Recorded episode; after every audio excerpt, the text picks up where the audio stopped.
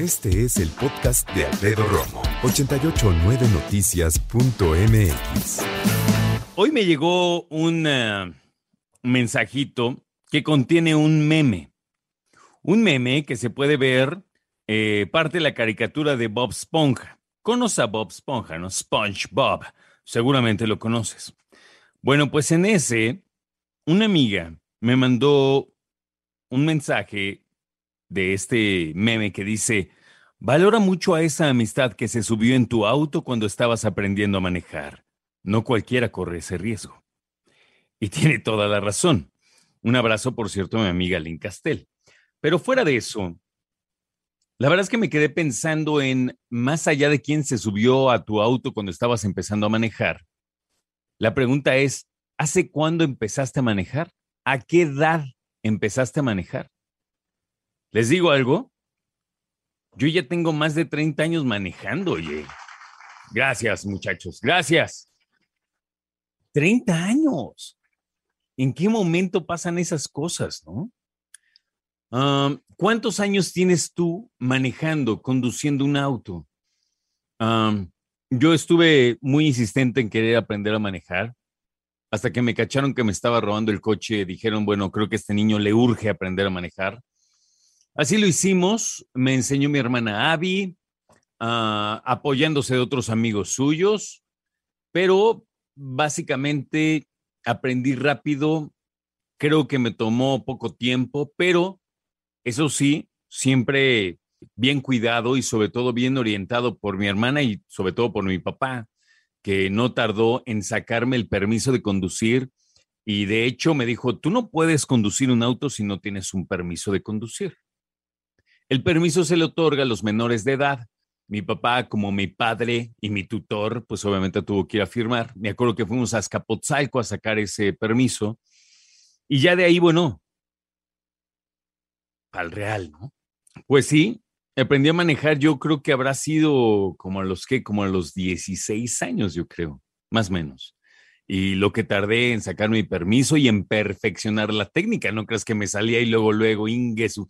No, no, no. Pero sí recuerdo que una vez que perfeccioné la técnica, eh, mis papás muy contentos decían, bueno, pues ve por tus hermanas, ¿no? y entonces me empezaron a mandar a todos lados por mis hermanas. Ah, como cualquier persona, tuve mis errores, lamentablemente mis accidentes. Gracias a Dios no he tenido muchos, pero de los que he tenido he aprendido, sobre todo de aquellos que tú resultas responsable y sobre todo aquellos que lamentablemente eh, pues terminan siendo un poquito más aparatosos. Y mira, se dice fácil cotorrear, ¿no? ¿En qué edad tenías? ¿Cuántos años tienes manejando? ¿En qué año empezaste? ¿El primer auto que manejaste? Y de ahí nos podemos seguir qué auto te ha gustado más. Pero en realidad tenemos que platicar acerca de la seguridad de lo importante es que las autoridades ahora nos evalúen constantemente y me estoy incluyendo, ¿eh? Nos evalúen a todos constantemente para saber y para hablar de nuestra capacidad de manejar un auto. Esto en plena conciencia. Ahora imagínate todo lo que tiene que ver con revisar a las personas que manejan autos o camiones o transporte público de carga y que estén aptos para hacerlo porque, y sí, lo sabemos, la cantidad de choferes del transporte público, no todos, claro, algunos, pero algunos, esos algunos que eh, les hicieron examen de alcoholemia o un antidoping, salieron positivos, obviamente ahí empezó otro proceso, ¿no? Pero los que no, los que nadie detuvo, puede que, pues en una de esas no haya pasado nada, pero en otras, en otras ocasiones sí, sí pasó algo. Incluso podemos hablar de fuertes accidentes del Valle de México y no nada más del transporte público, de particulares.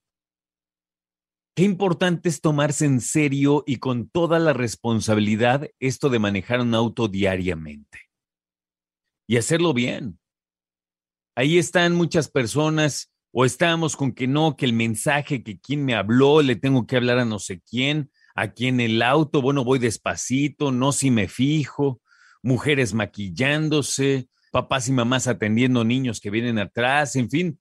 Yo creo sinceramente, y tú lo sabes si es que manejas, lo más fácil es distraerse. con cualquier cosa, cualquier cosita te puedes distraer. Hay que tener mucho cuidado. ¿A qué edad empezaste a conducir? ¿A qué edad capacitaste a tus hijos para conducir? Escucha a Alfredo Romo donde quieras, cuando quieras. El podcast de Alfredo Romo en 889noticias.mx.